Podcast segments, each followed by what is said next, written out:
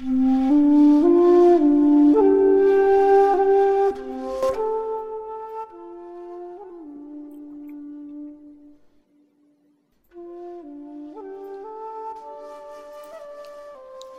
司命的说法，他老人家那日用过晚膳，剔了牙，泡了壶下界某座仙山他某个懂事的师妹进贡上来的新叶茶，搬了个马扎，打算趁着幽静的月色，在自家府后院的小荷塘中钓一钓鱼。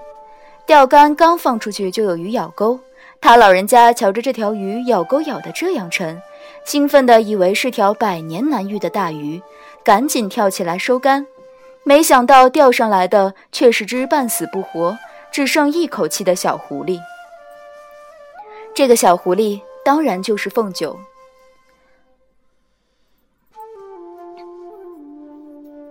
凤九在司命府上住了整三日，累司命在会炼丹炼药的仙疗处欠下许多人情债，讨来各种疗伤的圣药，熬成粉兑在糖水中给他吃。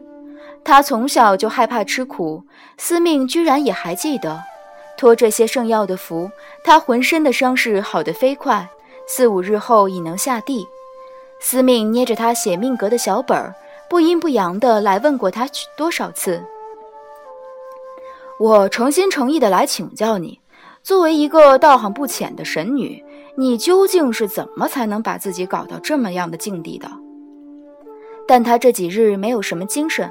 懒得理他，他时不时的窝在云被中发呆，窗外浮云朵朵，仙鹤轻笑。他认真的思考着，这两千多年的执念是否已得到了该放弃的时候。他真的已经很尽力。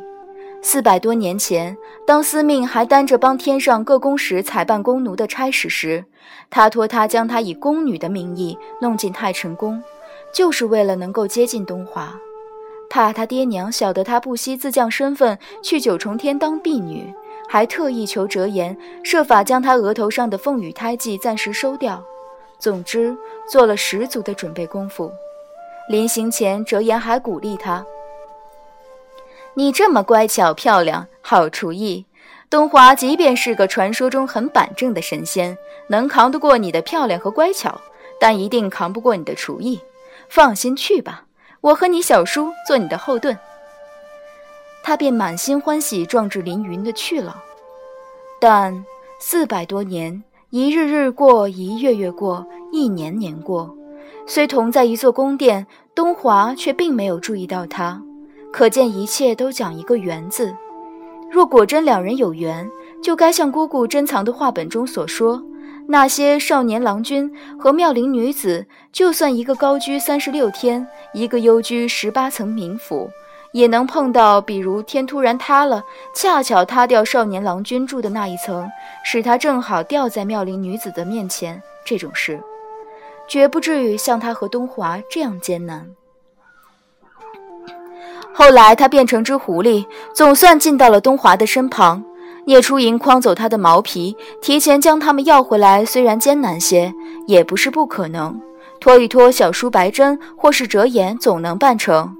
但东华似乎很喜欢他狐狸的模样，他对那些来同他献殷勤的神女或仙子的冷淡，他都看在眼中。私下里，他很有自知之明的觉得，他同那些神女或仙子没什么不同。若是将毛皮要回来，变成人形。也许东华就会将他推开，他再不能同他那么的亲近。那虚妄度过的四百多年，不就是证明吗？当然，他不能永远做他的灵宠。他要告诉他，她是青丘的小神女凤九。不过，需再等一些时日，等他们更加亲近，再更加亲近一些的时候。可谁会料到，这个时刻还没有来到。半途杀出来一个姬恒，入了太晨宫。大约，这又是一个他们无缘的例证吧。想到此处，正迎来司命每日例行来给他换伤药。自他落魄以来，每每司命出现在他的眼前，总带着一些不阴不阳、哀其不幸、怒其不争的怪脾气。今日却像撞了什么大邪，转了性，破天荒的没拿话来讥讽他。一张清俊的脸，严肃的堪比他板正的父君，一贯满含戏谑的丹凤眼，还配合的含了几分悠悠之意。他禁不住多看了他两眼，看得自己一阵毛骨悚然，往被子里缩了缩。司命将内服的伤药放进一个紫金钵中，拿药杵捣碎了，又拿来一把勺子，先在勺底铺一层砂糖，将捣好的药面匀在砂糖上，在药面上再加盖一层砂糖，放到他的嘴边。凤九疑惑地看着他，司命悠悠地回答他：“这种药不能兑在糖水里，敷下一个时辰后方能饮水。”又从床边小鸡的琉璃盘中拿出个橘子，剥了给他。若还是苦，吃个橘子解苦，听说没有什么大碍。凤九伸出爪子来接过橘子，低头去舔药，听到司命叹了口气，此回连雨声都是悠悠的。我闲着也是闲着，去一十三天探了探你的事，听说是伤了南荒的什么公主，被东华关起来了。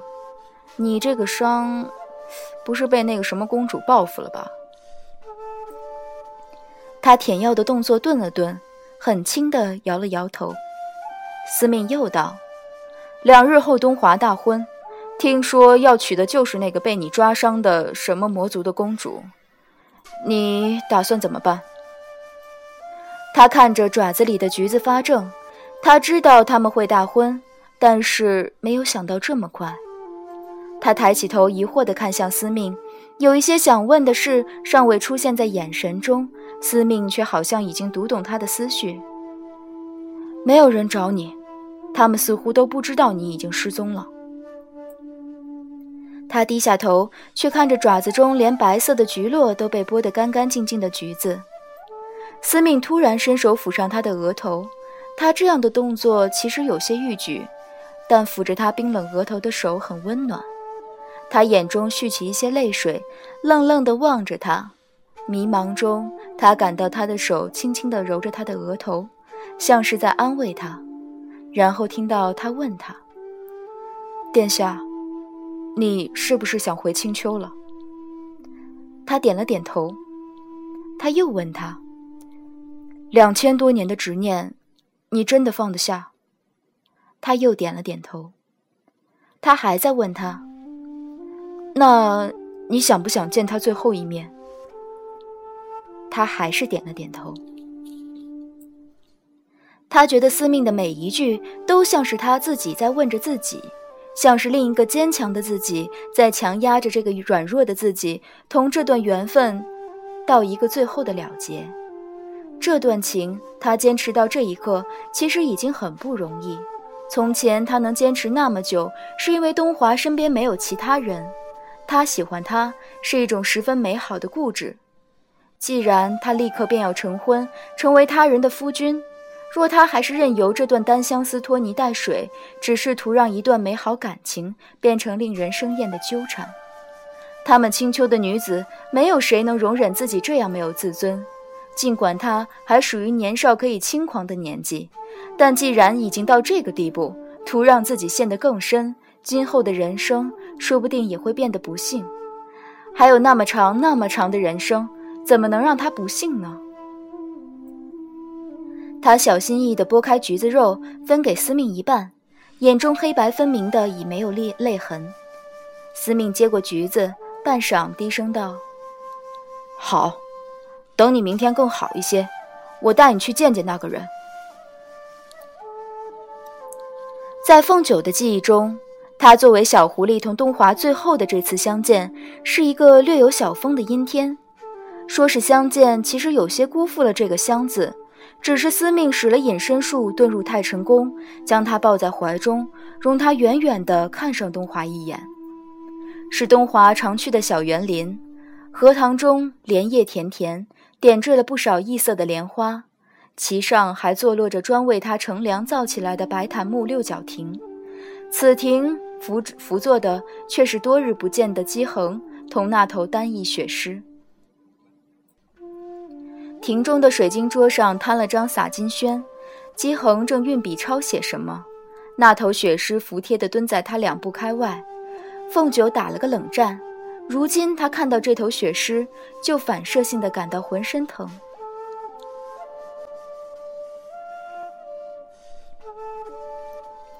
姬恒很快的抄完一张，张手让雪狮靠近。这头本性凶狠的狮子竟然很听话，安静的待姬恒将抄满字的宣纸摊在他背上亮墨，又拿头拱了拱姬恒的手，大约拱得姬恒有几分痒意，咯咯笑着向庭外荷塘边边随意把玩一柄短刀的东华道：“看样子，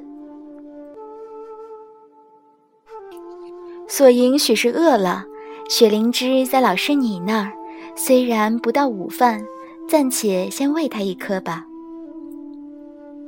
凤九在心中记下，原来这头雪狮叫做索银。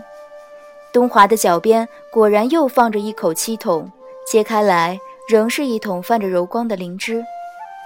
索银是头好宠物，听到姬恒的吩咐，并没有像上回那样风一般的窜到东华的跟前。他驮着背上的洒金轩，步履优雅且缓慢地迈下六角亭的台阶，仰头叼走东华手中的灵芝，惹得姬恒又一次赞叹。